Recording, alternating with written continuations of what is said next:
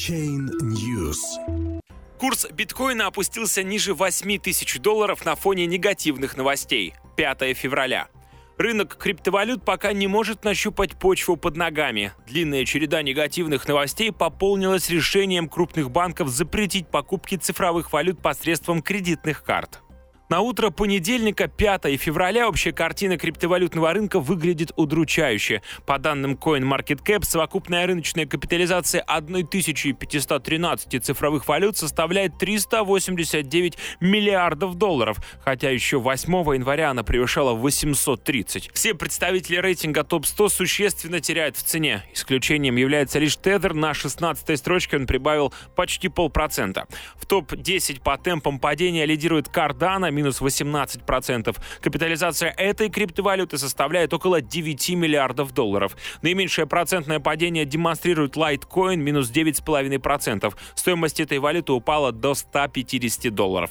Минимумы азиатской сессии были сформированы в районе 139 долларов. Отметим, что ниже 140 курс Litecoin не падал с 10 декабря. Биткоин с капитализацией чуть менее 137 миллиардов долларов падает на 9%, и его средневзвешенная цена в данный момент составляет 8340 долларов, немного восстановившись от минимумов азиатской сессии в районе 8000 долларов. При этом на Bitfinex главная криптовалюта сегодня достигала минимума в районе 7856 долларов. Нуриэль Рубини, один из авторитетных мировых экспертов по финансовым рынкам, комментируя на телеканале Bloomberg ситуацию на рынке криптовалют, назвал взлет курса биткоина до 20 тысяч долларов крупнейшим пузырем в истории человечества, которому приходит конец. А на выходных стало известно, что крупные американские банки, такие как JP Morgan Chase, Bank of America и Citigroup, ввели запрет на покупку биткоина и других криптовалют с помощью своих кредитных карт. В настоящее время мы не обслуживаем покупки криптовалют с помощью кредитных карт в связи с волатильностью и высоким риском.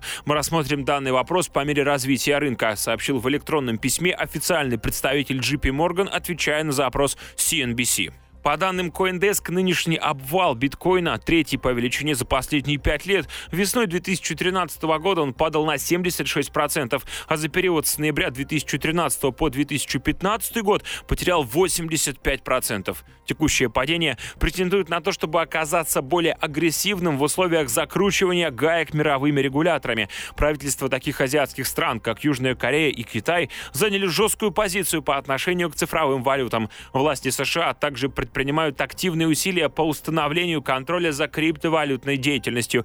Министр финансов Индии недавно заявил о грядущем ужесточении мер в отношении участников криптовалютных расчетов.